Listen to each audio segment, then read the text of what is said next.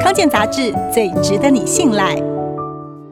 现代人工作忙碌，电子压力锅是料理的好帮手，按几个按钮就能端出美味佳肴。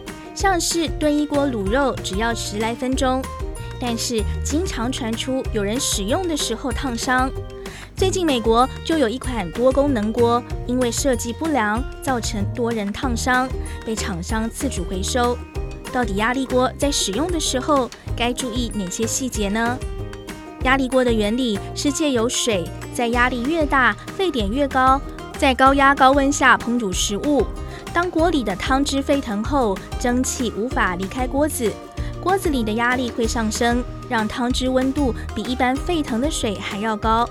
在这种高温之下，食材只需要平时三分之一的时间就可以煮熟，因此特别适合要花长时间烹煮的料理。压力锅有两种，一种可以放在火炉上使用，另一种则是需要插电的版本。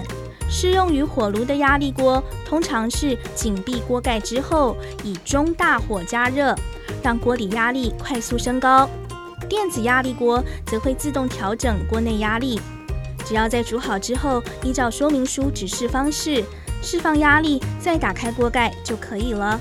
但是很多人使用压力锅时烫伤，主要是因为在还没有完全泄压时，就急着把锅盖打开，这时候蒸汽液体因此喷出，造成烫伤。所以挑选压力锅的时候要注意两大重点：第一，挑选有信誉的大厂牌。第二，尽量选择有安全机制的压力锅，而且在使用上千万不能中途就把锅盖打开。